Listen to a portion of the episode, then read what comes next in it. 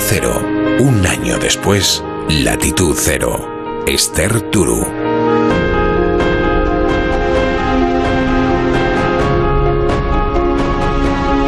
Son las 7 de la mañana, son las 6 en Canarias. Buenos días y feliz jornada de descanso de una Semana Santa que todavía no es normal, que todavía no huele, no sabe, no luce como acostumbraba en muchos puntos de España. Confiábamos en que sí, pero el virus se resiste a dejarnos volver a vivir como solíamos. A ratos parece que hace un siglo desde el inicio de todo, a ratos parece que fue ayer cuando entramos en esta pesadilla.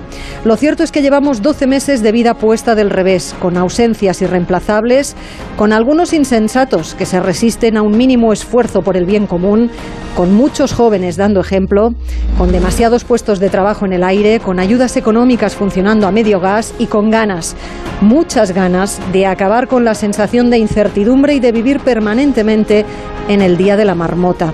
Cumplimos un año vivido intensamente, en el que hemos avanzado con altibajos y complicaciones y que nos costará dejar atrás. El objetivo esta próxima hora es analizar dónde estamos y el horizonte que tenemos por delante.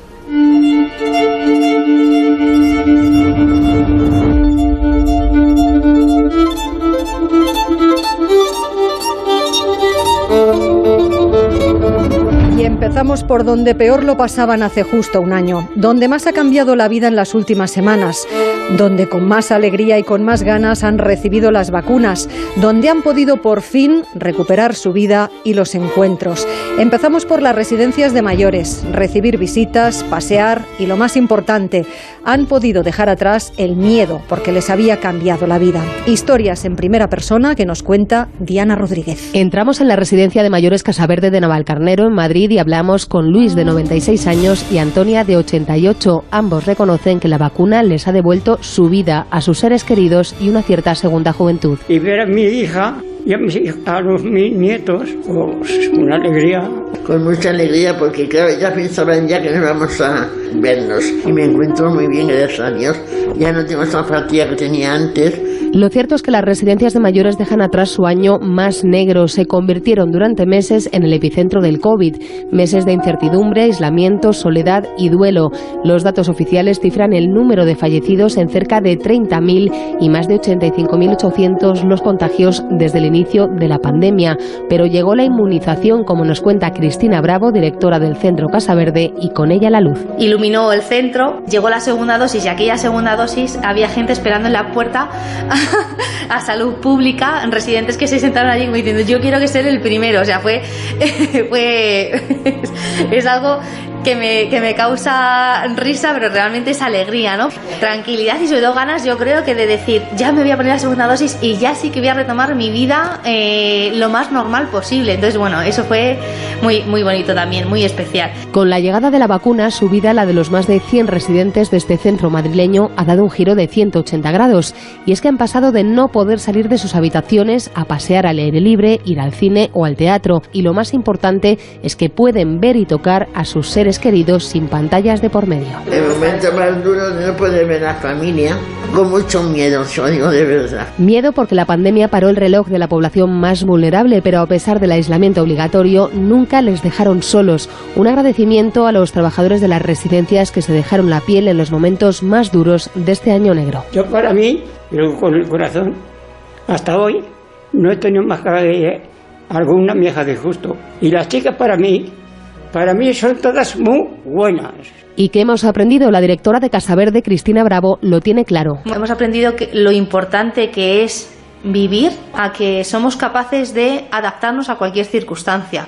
Por muy difícil que sea, el ser humano es capaz de lograr mmm, saltar cada incidencia que pueda ocurrir, cada evento somos muy inteligentes. Entre los mayores de las residencias, los más veteranos, el que más o el que menos ha vivido la guerra o la posguerra, momentos muy duros que algunos recuerdan con especial nitidez y muchos reconocen que han pasado más miedo con la pandemia cuando no sabían lo que estaba ocurriendo en la habitación de al lado. Cuando ves algo a tu lado una situación de pérdidas de vidas humanas y tú estás en una situación privilegiada dentro de lo que hay en el sector, dentro de lo que hay en tu comunidad, dentro de lo que hay en este pueblo, te sientes más vivo. Desde luego ya inmunizados el horizonte es más claro. Las muertes en los geriátricos se han reducido en un 95%. En un solo mes hemos pasado de tener el 5,2% de residencias con casos de COVID-19 al 0,3% y con varias comunidades que hace días que no notifican un solo positivo.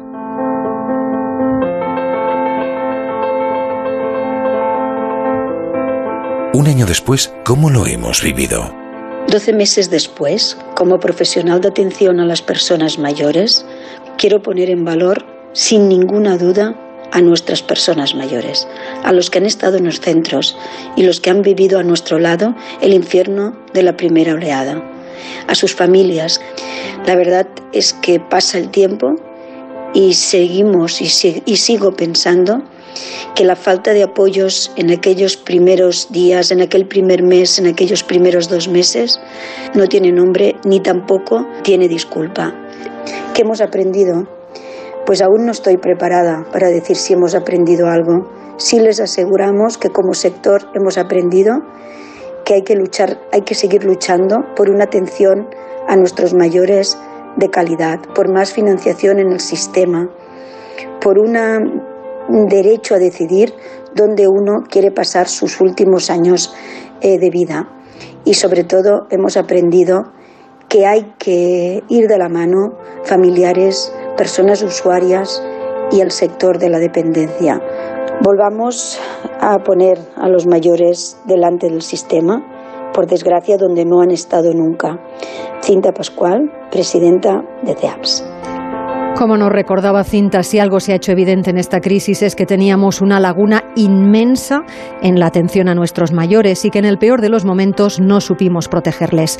Situaciones complicadas en residencias, pero también en otros entornos, por ejemplo, mayores que viven solos en el mundo rural. Muchos saben de eso en Galicia, donde han tomado ya medidas para modificar todo lo necesario para que el cuidado de los mayores sea más cercano, más efectivo y más humano. Desde Galicia nos lo cuenta Marta Rodríguez. El 95% de los centros sociosanitarios gallegos, que albergan al 84% de los usuarios, ya han recibido las dos dosis de la vacuna contra el COVID. Se mantienen las medidas de seguridad, pero poco a poco nuestros mayores vuelven a la vida. Pero hemos aprendido que en la atención no solo de equipamiento, sino de apoyo necesario para tener una vida plena, teníamos muchos agujeros por donde se colaba la soledad y el olvido. Por eso el modelo de atención se va a reformar íntegramente en Galicia. Fabiola García es la consellera de Política Social. Queremos continuar creando cada vez más servicios de proximidad. Cuando le preguntamos a un gallego dónde quiere pasar una nueva etapa de su vida o una etapa de hacerse para hacerse mayor, la mayoría nos dicen que quieren quedar en su casa. Pues entonces tendremos que ser las distintas administraciones las que creemos cada vez más recursos de proximidad, tanto en el rural gallego como también en las principales ciudades. Así que la apuesta es aprovechar el potencial del rural para dar una atención más libre y reformular las residencias públicas de las ciudades. Un nuevo modelo residencial que tiene que pasar por una mayor colaboración sociosanitaria, por incorporar la nueva tecnología y por hacer las residencias más acogedoras con esos módulos dependiendo de la fragilidad de las personas mayores y también aprovechar pues todas esas aldeas que tenemos en el rural gallego que están muy cerquita de los centros hospitalarios y crear pues nuevos co-housing, es decir, modelos residenciales diferentes donde acuden personas válidas y también disponen de campo y de verde para hacerse mayores. Galicia tiene una de las eh, poblaciones más envejecidas de Europa. Muchas de estas personas viven solas en sus casas de la España vaciada. Hemos aprendido, o deberíamos, apreciar el trabajo de las profesionales que atienden y acompañan a estas personas en sus casas. Son las mujeres, en un 98%, del SAF, del Servicio de Ayuda en el Hogar. Son un ejército que recorren diariamente kilómetros de de carreteras comarcales para llegar allí donde se las necesita. Profesionales esenciales que demandan el reconocimiento que merecen. Mónica Márquez es trabajadora de este servicio en el Ayuntamiento de Urense y demanda acabar con la precariedad laboral. Pero sería máis de agradecer unha mellora efectiva das condicións laborais e mellora do traballo dos coidados. Debe ser sempre unha prioridade e para iso debemos de rematar coa precariedade do noso sector dende sempre feminizado. En definitiva, hemos aprendido o deberíamos haber aprendido que necesitamos reformular la atención a nuestros mayores. Les debemos respeto a su derecho a una vida plena. Un año después, ¿cómo lo hemos vivido? Doce meses después de que empezara todo, eh, como presidente de la Sociedad Española de Geriatría y Gerontología, creo que hay que decir en voz alta que la epidemia de coronavirus ha afectado sobre todo a las personas mayores, tanto aquellas que viven en su domicilio como especialmente a las personas que vivían en residencias eh, de personas mayores. Eh, estas personas mayores y sus familias han demostrado una alta resiliencia eh, un alto compromiso eh, social, eh, han sido personas muy serias en el seguimiento de las medidas sanitarias y ahora lo están siendo durante los periodos de vacunación y es muy importante también la enseñanza que hemos tenido con esta residencia y es que debemos mejorar los cuidados de larga duración en las residencias de mayores, pero también los servicios de atención domiciliaria y, por supuesto, tenemos que dotar a todos los hospitales del Sistema Nacional de Salud de servicios de geriatría para hacer frente a las enfermedades de las personas mayores.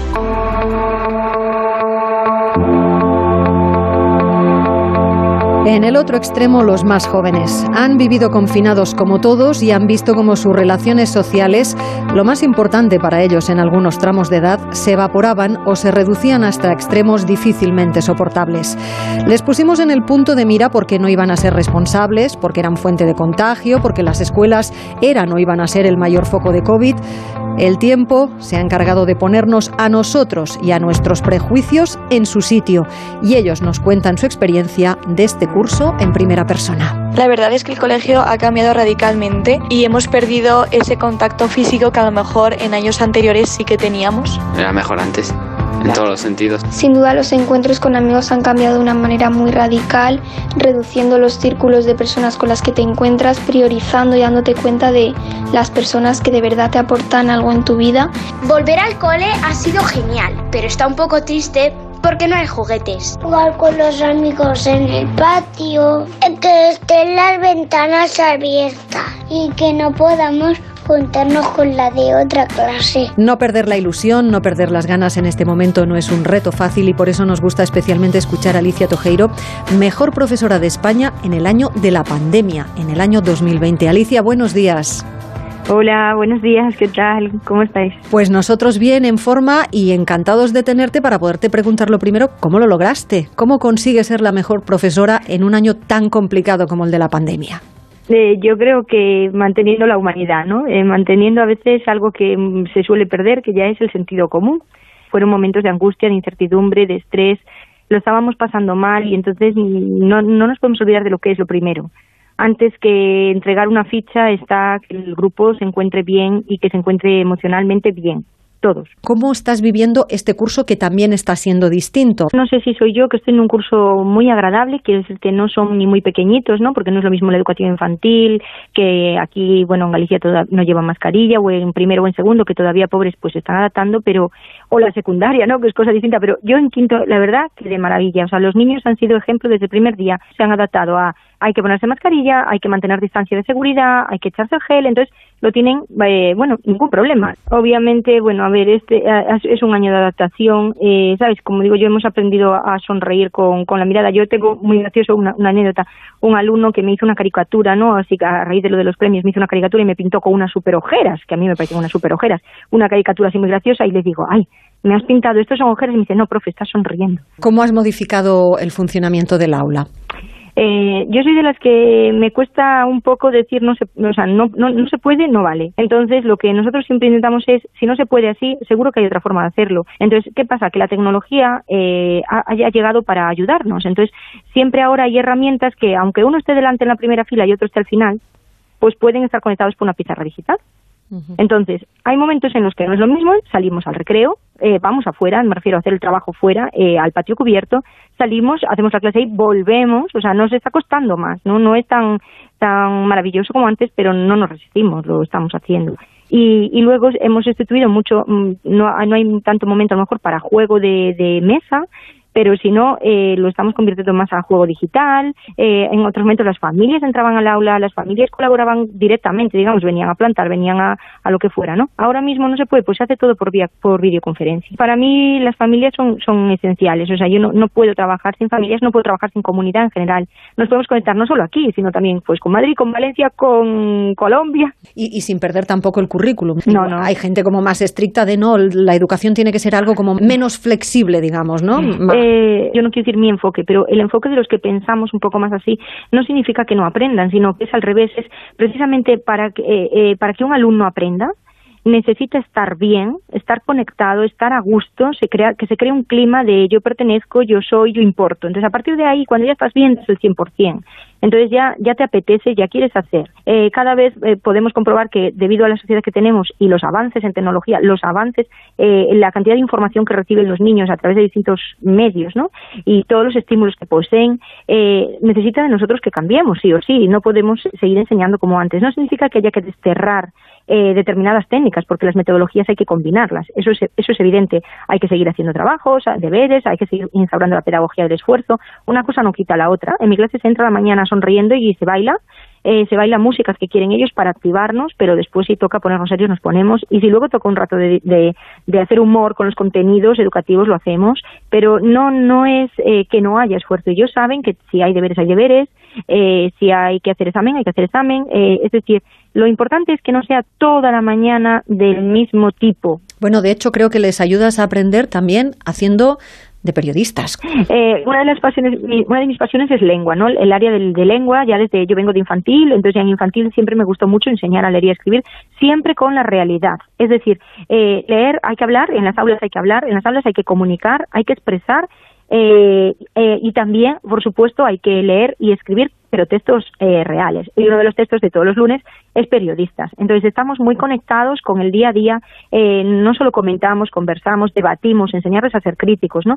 Pero sino también analizar esos textos, pues cómo escribió esta periodista, qué dijo este periodista, quizá a lo mejor no es lo, es lo misma noticia distinta, de distinta forma, ¿no? Con cuál te quedas.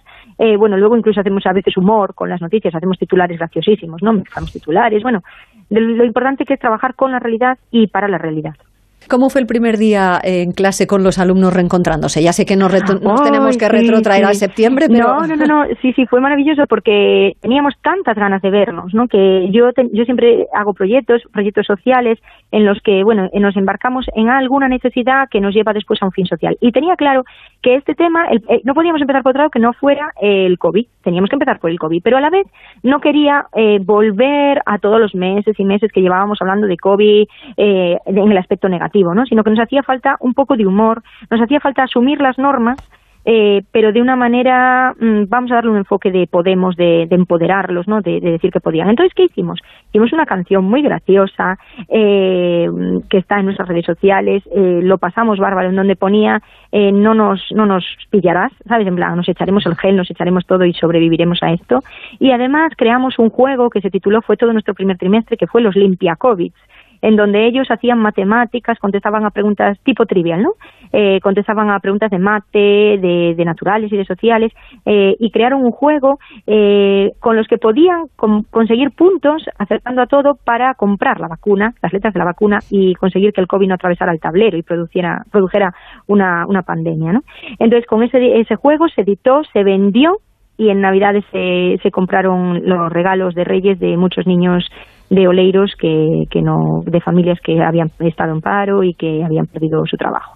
Así que fue un, un, un inicio muy intenso, pero con tantas ganas de vernos todos, todos. Se acabaron las discusiones, se acabaron los problemas porque todo el mundo sabía que, que, nos habíamos vuelto a ver y eso era lo importante. No íbamos a discutir, decían, profe, no hay, no hay problemas. Alicia, enhorabuena por tu premio, por el, gracias. por el mensaje positivo que nos dejas y, y por acompañarnos y madrugar con nosotros en Onda Cero. De verdad, muchísimas gracias, Alicia. Gracias a vosotros. Desde luego, rendirse nunca es una opción, ¿no? Está comprobado que, que además, como dicen los limpiamundos, que es mi grupo, juntos lo conseguiremos. Hace falta un, unión para esto.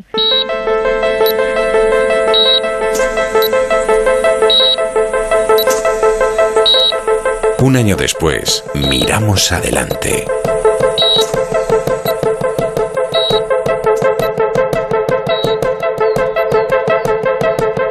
Lección de resistencia y lucha en mayúsculas es la que nos han dado las decenas de enfermos que lograron salir adelante después de semanas y meses en las UCIs. Su batalla y su éxito bien merecen reconocimiento y también nuestro tiempo. A nuestra protagonista la hemos acompañado a una de sus revisiones en el hospital madrileño Gregorio Marañón. Entró allí en marzo de 2020 y salió, entre aplausos emocionados de médicos y enfermeras, diez meses después. Se dice rápido, pero piensen ustedes en todo lo que han hecho desde el confinamiento hasta hoy. Todo ese tiempo ella lo ha pasado ingresada. Escucharla es casi una obligación, una historia que nos acerca Belén Gómez del Pino. Casi nadie lo sabe aún, pero cuando todo esto pase, cuando pasen también los achaques de salud, Elsa quiere volver a Punta Cana, al recuerdo de su luna de miel. Hace mes y medio Elsa recuperó su casa, algo cambiada por las obras que han hecho en su ausencia, pero con los mismos olores, los mismos espacios, los mismos afectos. La verdad que no hay color de estar en el hospital a estar en casa viéndoles que entran, que salen, viene del colegio la niña, como que tienes vida. Elsa es uno de los 5.000 pacientes COVID dados de alta en el Hospital Gregorio Marañón de Madrid, pero no una más. En sus espaldas y en su cuerpo encogido, me ha cambiado la talla, dice ella, se acumulan como un lastre 315 días de hospital, casi 10 meses y la mitad de ellos en la UCI, intubada, pronada, sedada cuenta su doctora María Eugenia García Leoni, que se le complicó todo. Infecciosas vasculares, trombos musculares, tuvo una miocarditis también. Realmente ha pasado por las complicaciones más graves que tiene un paciente con COVID. De ese tiempo en cuidados intensivos, Elsa recuerda bastante poco, sueños mezclados con pedacitos de realidad. Recuerdo que soñé en la UCI y pero no sé si es real o no. Su equipo médico, a Elsa la han atendido más de 300 sanitarios, fue viviendo con ella los momentos de angustia, el dolor, la falta de aire y también los pequeños progresos. En su cama, en sus camas de hospital, vivió la primera ola, la más difícil, y la segunda y la tercera, las de las secuelas. Atenderla, recuerda la doctora García Leoni, fue un aprendizaje. Hemos aprendido a sufrir al lado de ella. Llevaba un año sin ver a, a su hija, ¿no? Una situación muy dura. Lo que hemos aprendido es cómo hacer un poco de magia para cubrir las necesidades sin poder cubrirlas realmente. 315 días de hospital y la enfermera Sofía Martínez estuvo con ella casi todos. Otros cuidaban de su cuerpo, Sofía de su mente. Lo más difícil, hacer comprender que hay que aprender a vivir de nuevo. Para ella atesora momentos como este. Elsa empieza a caminar y tiene su marido para hacer la rehabilitación eh, y que le enseñen un poquito cómo moverse y tal. Entonces, bueno, pues Carlos, el fisioterapeuta, le indica cómo levantarla y entonces se quedan los dos abrazados de pie y se miran a los ojos y claro, ¿no? Te pones a pensar, madre mía, todo este tiempo en el que no han podido mm, verse de esta manera y, y de pronto, uff, el 15 de febrero se hizo fiesta en el Gregorio Marañón. Con el pelo recién teñido y más luz en los ojos que días atrás, Elsa abandonó el hospital y se reencontró con su vida. Su vida se llama Fran y sobre todo se llama Eva. Diez años, no pudieron evitar tocarse. A la hija le dijimos que lloraba de felicidad, de alegría, que no pasa nada, que si quieres llorar, tú también lloras y ya está. En estos diez meses, el esfuerzo de Fran, el marido de Elsa, se ha estado repartiendo entre sostener su miedo. Tienes miedo porque sabes que las cosas se pueden torcer y la situación es muy delicada. Y sostener la esperanza de Eva. El mensaje era pues que mamá está malita, tiene que estar ingresada en el hospital, los médicos están trabajando para que ella se ponga bien. Claro, lógicamente lo que nunca quería trasladar a Eva era la, la gravedad de la situación. Casi un año después de aquel 7 de abril, en el corazón de Elsa lo que queda es toda una lección de vida. Es muy duro.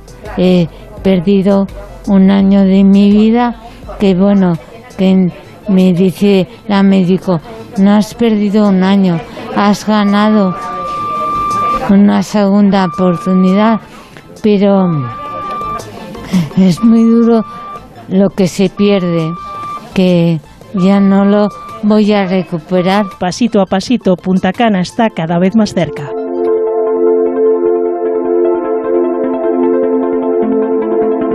Un año después, ¿qué hemos aprendido?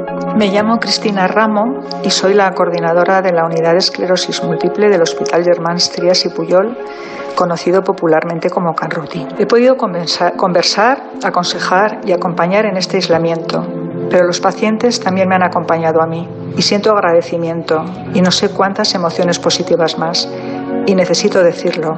Un año después de meses cuidando de otros, de su salud, me quedo con la unidad de toda una sociedad civil global. Me quedo con la humanidad, la solidaridad, la vuelta a los orígenes de la enfermería, el cuidado de los demás. Soy David Delgado, responsable asistencial de un centro sociosanitario en Madrid.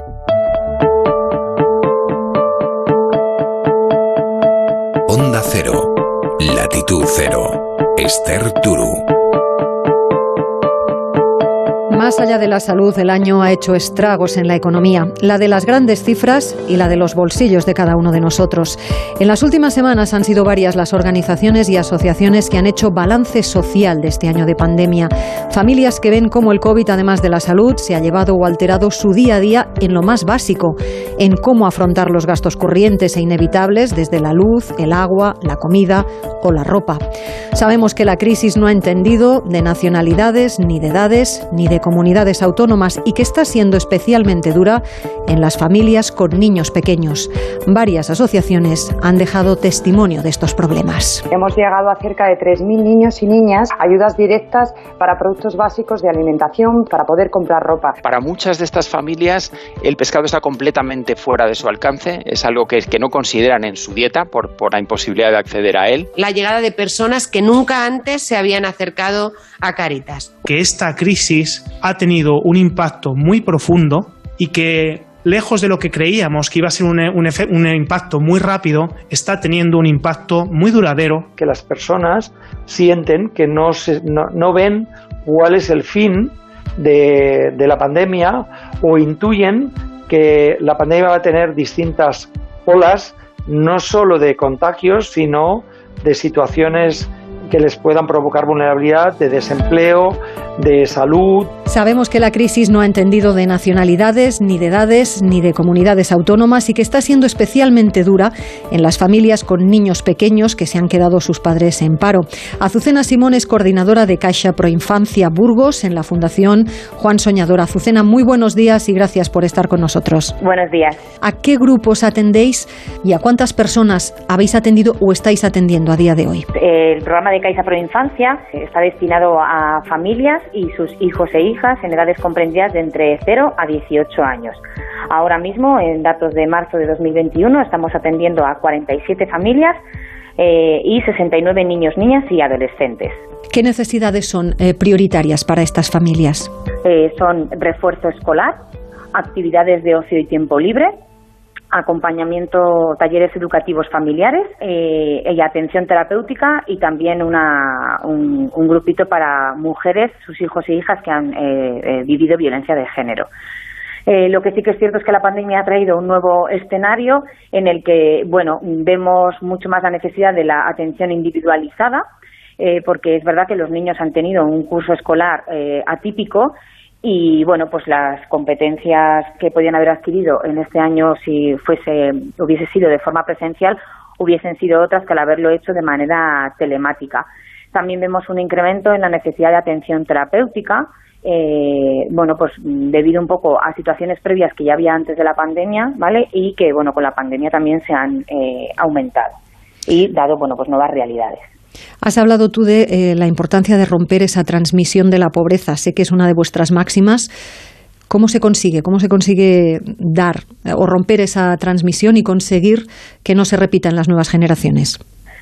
Bueno, pues aquí podemos hablar un poco de como de dos niveles, ¿no? Un poco a nivel macro, ¿no? Que es bueno, pues el cómo redistribuir esa riqueza que tenemos, ¿no? En el país y cómo hacer que esa riqueza llegue a las familias que son más vulnerables. Se podrían plantear, pues eso, nuevas ayudas o unas ayudas más eh, mejor dotadas a las familias con hijos a cargo. También otra de las cosas que a nivel macro, bueno, pues mm, también pueden evitar esta transmisión de la pobreza es cambiar un poco el paradigma ¿no? y poner a la infancia también en el primer plano. ¿no? Eh, en la pandemia hemos visto que ha habido una posición adultocéntrica en la que, bueno, pues es verdad que igual algunos de los derechos que los niños podían tener se han visto mermados de una manera, eh, bueno, pues más, más directa y más alargada en el tiempo, ¿vale? Que, que por, de, de las personas adultas, ¿no?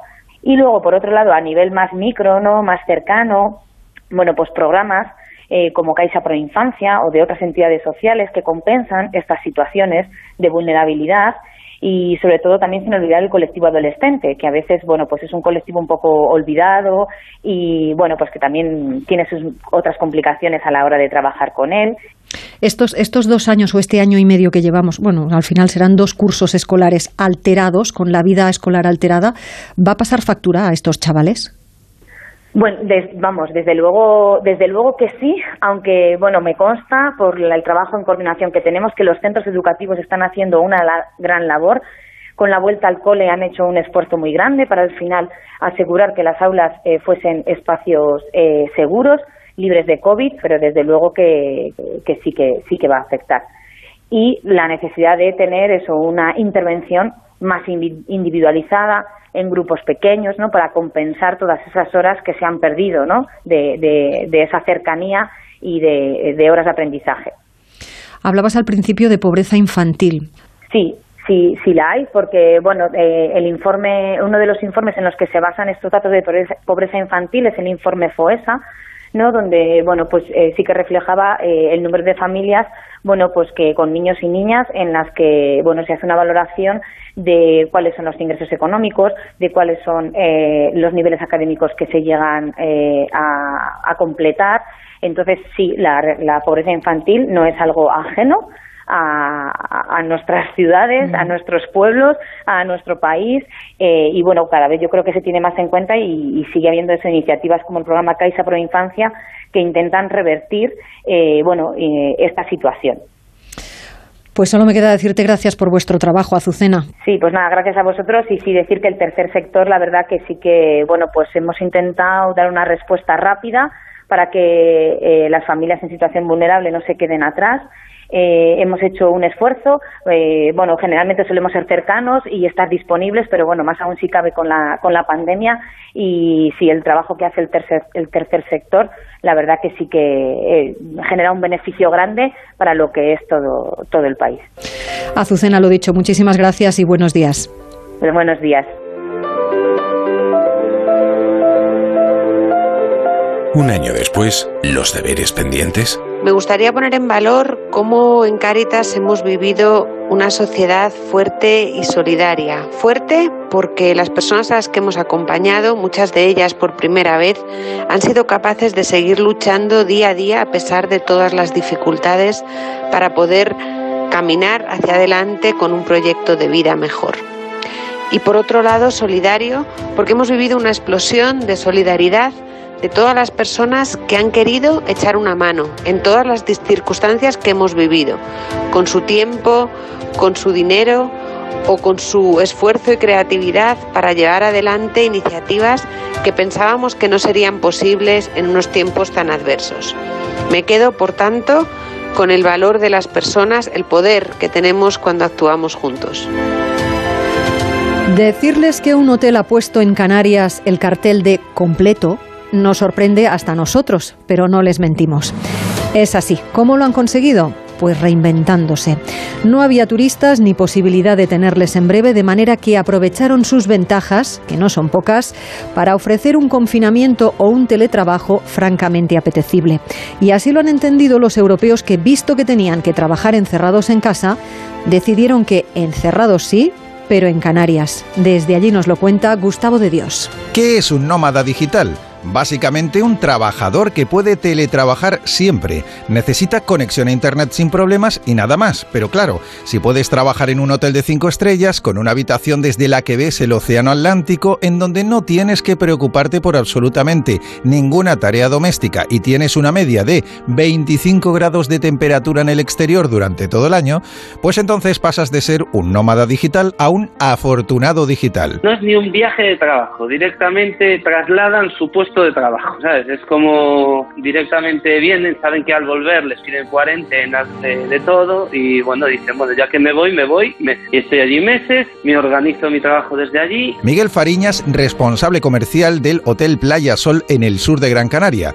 Mientras todos cerraban por falta de clientes, ellos han mantenido una ocupación constante del 98% en sus 140 habitaciones. No sé ni cómo pueden llegar, porque yo sé que algunos han hecho hasta escala eh, y bueno, lo, lo más importante de todo, que todo el mundo con su PCR, si no, no entra. O sea, eso es así. Y menos mal que ya, por normativa tiene que ser así y hay que hacerlo así para seguir dando la posibilidad de que pueda venir gente, aunque sea por meses y que da economía, Miguel y su equipo lo vieron claro, tuvieron que cerrar como todos, pero decidieron cuando se pudo abrir que su objetivo iban a ser estos teletrabajadores europeos que encuentran en Canarias su paraíso con pandemia o sin ella. Cuando fue el cese de actividad obligatorio, pues hubo que cerrar, todo el mundo cerró y luego creo que fue a partir de julio se empezó a trabajar eh, para preparar la apertura del hotel y empezamos como el 1 de agosto, no más o menos el inicio. Fue progresivo, pues eh, íbamos viendo cómo íbamos y en función de cómo íbamos íbamos sacando a gente del ERTE.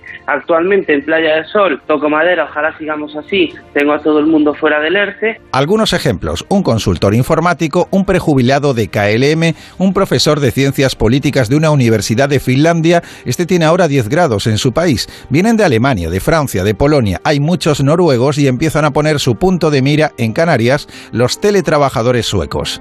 Nosotros al final, ajustando como pudimos, porque la verdad que hay que ajustarse mucho, porque los precios no tienen nada que ver con lo que conocemos y los servicios tampoco, entonces pues bueno, ajustándonos mucho, pues estamos aguantando, ¿no? Que ya eso es algo maravilloso. También les va y tocan madera que su otro hotel, el Surfing Colors de Fuerteventura, ya lo tienen a mitad de ocupación y al 50% de sus trabajadores fuera del ERTE. El tema para encontrar habitación durante este mes complicado. El próximo mes ahí hay una ventana de unos días libres de algún apartamento, que también tenemos tarifas lógicamente para una semana, eso también, eso no quita, ¿no? Tenemos la parte de por meses y la parte por semana. ¿Se imaginan nadar 45 minutos en el océano antes de comenzar la jornada laboral? ¿Se imaginan acabar de trabajar y volver a la playa a surfear? ¿Se imaginan trabajar desde la terraza de tu habitación con vistas al mar en bañador y con una bebida de muchos colores y una sombrilla en la mano? Imaginen. Pues bueno, no, no te hago una videollamada ahora, pero si enfoco, alucinas. Están todos en las terrazas del Hotel Al Solete, con sus ordenadores, trabajando y tal. Y además te, digo más, tienen sus horarios, porque nosotros tenemos una escuela de surf dentro del Hotel Surfing Colors y organizamos paquetes de surf con ellos. Entonces imagínate, se cogen 10 clases de surf, ¿no? Y de repente eh, se organizan los que están alojados con, con, las clases de surf, pero nos tenemos que organizar a su horario laboral, al final. Ni Bermudas, ni Bahamas, ni Cayo Largo, ni Montego. Canarias. Visionarios fueron también aquellos empresarios que han adaptado sus negocios aprovechando las necesidades del momento, desde geles, mascarillas o jeringuillas para las vacunas. Hemos descubierto que son muchos los emprendedores que tienen capacidad de adaptación en nuestro país y hemos encontrado a varios de ellos en Aragón, desde donde se distribuye material a nivel internacional. Desde Zaragoza, con todos los datos, Luis Puyuelo. Parece que 12 meses después hemos aprendido a impulsar una industria sanitaria que nos permita ser autónomos autosuficientes. En Aragón hay varios ejemplos. Un empresario zaragozano afincado en China instaló hace unos meses una fábrica de mascarillas FFP2 en la localidad de La Muela. Allí se producen ya 300.000 unidades al mes, pero trabajan para alcanzar el millón mensual a finales de abril. El responsable comercial y de exportaciones, Juan Malo, explica que incluso exportan a países como Bélgica o Alemania. Pero ya tenemos en marcha más maquinaria para triplicar eh, capacidad de producción. En un par de semanas montaremos una segunda unidad y otras dos semanas después una tercera. Estamos viendo que el mercado ya está respondiendo de una forma muy importante, sobre todo en países en Europa, en Alemania, Bélgica, Austria. Otra empresa de nueva creación es Making Mask, que está fabricando las primeras mascarillas higiénicas reutilizables certificadas por AENOR. Mantienen un nivel de filtración del 93% después de 10 lavados. El responsable de la empresa, Lorenzo Domínguez, explica que el material que utilizan en sus mascarillas lo encontraron en un centro de investigación español. Una tela de nanofibras con un poro muy pequeñito, 10 veces más pequeño que las fibras normales. Y esa tela era lavable, era reutilizable y, y no se desgasta a las cuatro horas porque eh, la mascarilla normal atrae electromagnéticamente, esta simplemente eh, no deja pasar al bichito. Y nos pusimos en marcha a ver si lo podíamos integrar en nuestras mascarillas y después de bastante trabajo lo conseguimos. Otra empresa de referencia internacional es Certes Biotech. En el último año fabricado millones de pruebas PCR y test de antígenos, pero paradojas de la vida, el 80% la han exportado a otros países. Lideran el sector y ahora se han marcado otro ambicioso reto, fabricar vacunas de ARN mensajero es decir, la técnica que han utilizado en los laboratorios de Pfizer y Moderna. El socio fundador de Thursted Biotech, Carlos Genzor, explica que van a ampliar sus instalaciones en la localidad zaragozana de San Mateo de Gallego, donde tienen previsto invertir 100 millones de euros en los próximos cuatro años. Creemos que nosotros podemos aportar allí porque tenemos experiencia en la síntesis de, de, ácidos nucleicos, luego en la parte, digamos, científica nos sentimos ciertamente sólidos, pero bueno, la parte de desarrollo es en la que tendremos que trabajar duramente en los próximos años. Otra compañía líder es Beckton Dickinson, que se ubica en la localidad oscense de Fraga. Allí fabrican 6.000 millones de jeringuillas al año. Además, son muy precisas para administrar la vacuna contra el coronavirus. En esta línea de éxito acaban de anunciar la instalación de una nueva factoría en Zaragoza en la que van a invertir 165 millones de euros y van a crear 600 empleos. Son ejemplos de que tenemos actitud y aptitud para afrontar retos. El problema que debemos ser más ambiciosos y no esperar a otra pandemia para agudizar el ingenio. Y si hay un caso claro de aprovechar los contratiempos para emprender, es el de Beatriz Fernández. Con todo listo y las invitaciones mandadas, vio como su boda se debía cancelar. Su enlace fue uno de los miles que se quedaron suspendidos en el año COVID, pero lejos de deprimirse, se puso a buscar y a idear.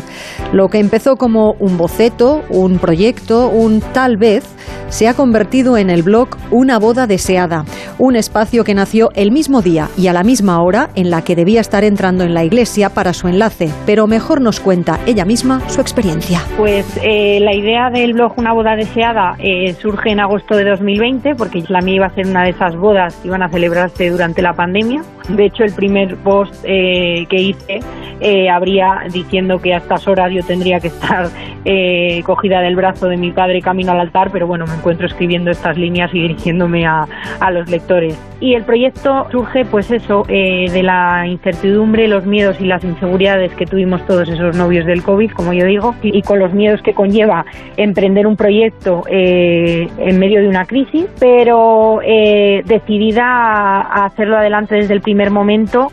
Eh, a que esto sea un proyecto duradero, sabes que estás dando respuesta a una necesidad real que va a gustar porque hay muchas personas damnificadas con esta situación y se van a sentir reflejadas, identificadas con el proyecto. Los proyectos gustan muchísimo cuando surgen del corazón, cuando eh, surgen de emociones y este, este es un ejemplo de ello. Una boda deseada responde a esta necesidad de encontrar un foro común. Eh, todo es sirviendo, prueba-error, eh, adaptándote y escuchando mucho, lógicamente, a tus seguidores, a tus oyentes, a tus lectores. Y como consejos es eh, ser valientes. De toda crisis puede surgir una oportunidad y no hay que quedarse con las ganas de absolutamente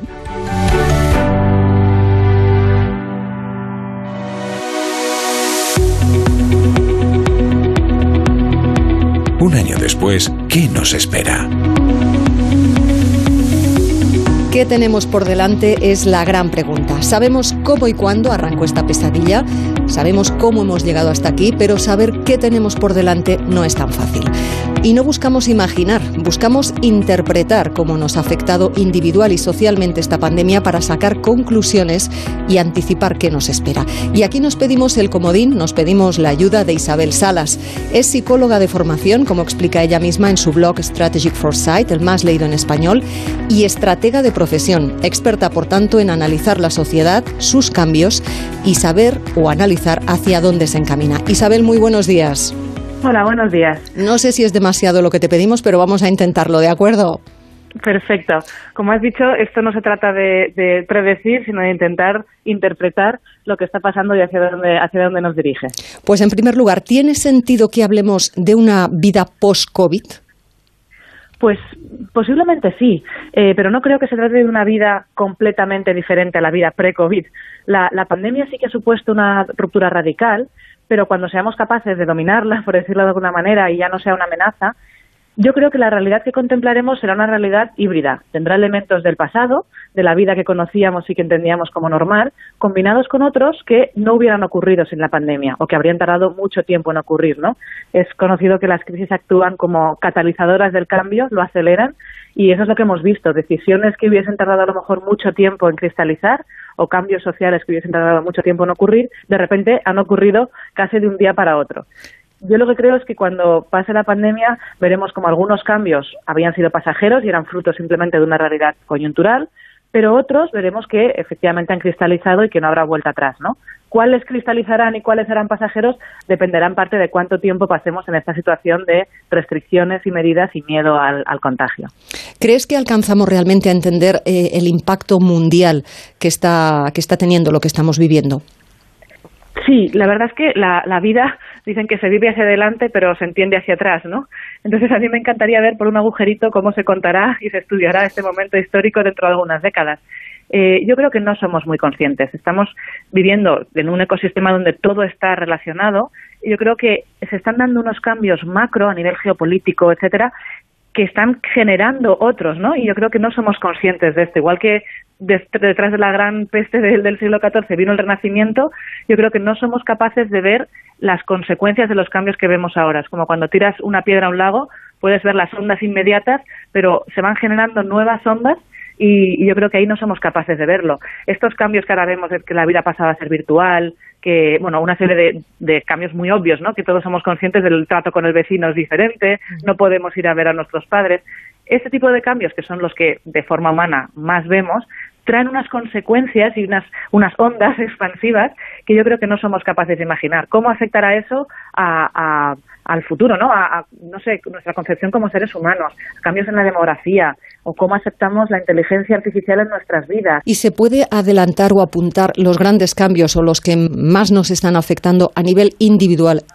Pues a nivel individual yo creo que el, fundamental es cómo hemos pasado de tener una vida fundamentalmente presencial a una vida fundamentalmente virtual. Todo lo que vivimos ahora pasa por el filtro de la tecnología desde la educación al consumo, al trabajo, las relaciones y os ha afectado mucho, ¿no?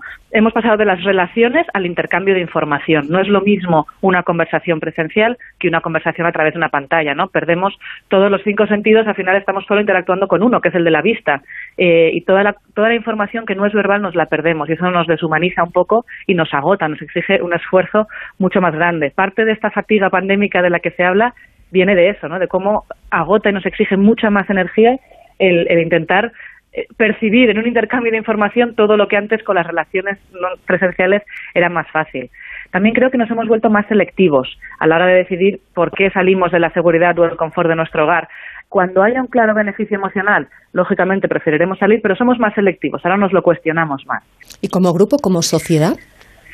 Como sociedad, yo creo que aquí, sí que estamos viendo cambios que van más allá de la tecnología, ¿no?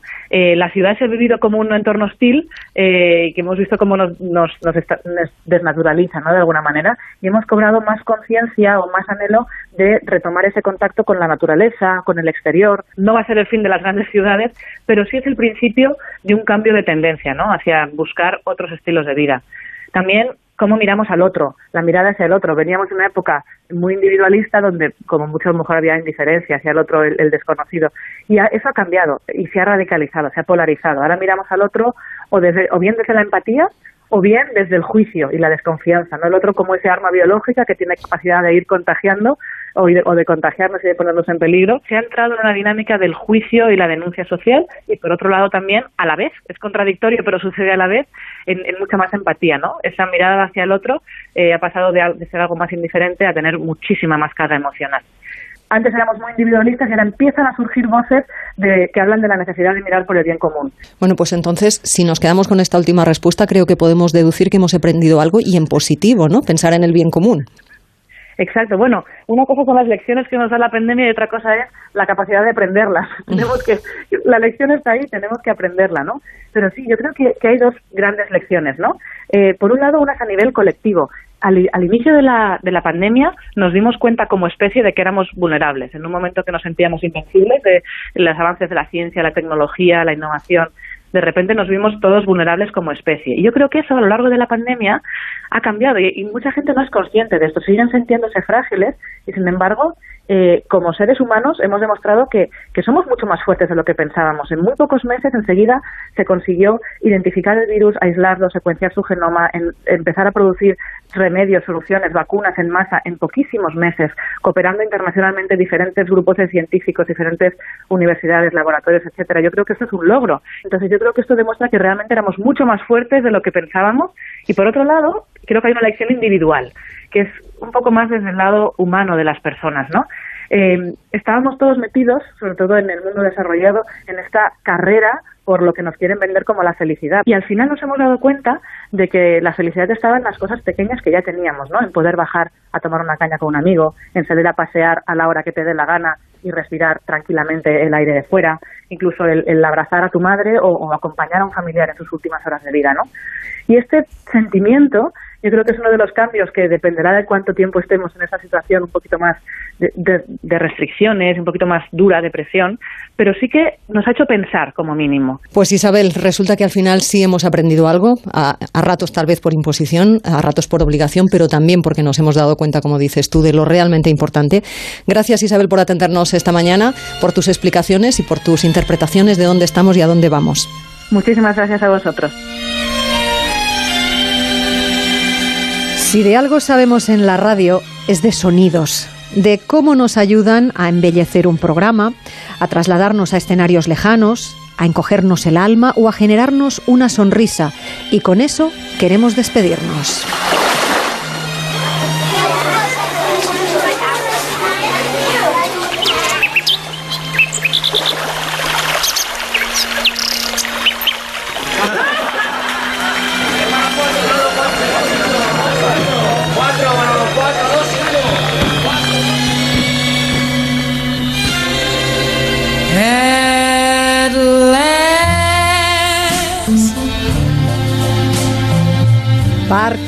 Mar, ovación, fiesta compartida son los sonidos que echamos de menos y que deseamos que vayan volviendo a nuestras vidas. Los sonidos y lo que suponen, unas vacaciones, unas risas, un concierto o una quedada con amigos. Deseos de felicidad, de decir por fin, dejar atrás la soledad, hacerle sonreír y que la vida nos suene a canción otra vez. Es nuestro deseo y nuestro regalo desde la radio. Onda Cero, Latitud Cero, Esther Turu. Eso que tú me das es mucho más de lo que pido. Todo lo que me das es lo que ahora necesito. Eso que tú me das no creo lo tenga así repasando lo bueno, lo menos bueno, recordando a los que no están y lo mucho que nos queda por delante, hemos llegado a las 8 de la mañana, a las 7 en Canarias. Se agota por tanto nuestro tiempo. Ha sido un placer, como siempre, contarles historias y hacerlo con el apoyo técnico de David Peñalba y de la redacción de informativos de Onda Cero. Es turno para más de uno, hoy con Óscar Plaza. Hasta la próxima, cuídense. Gracias a ti seguí remando contra la marea. Por todo lo que recibí, ahora sé que no estoy solo. Ahora te tengo a ti, amigo mío, mi tesoro. Así que gracias por estar, por tu amistad Lo, lo mejor que me ha dado la vida.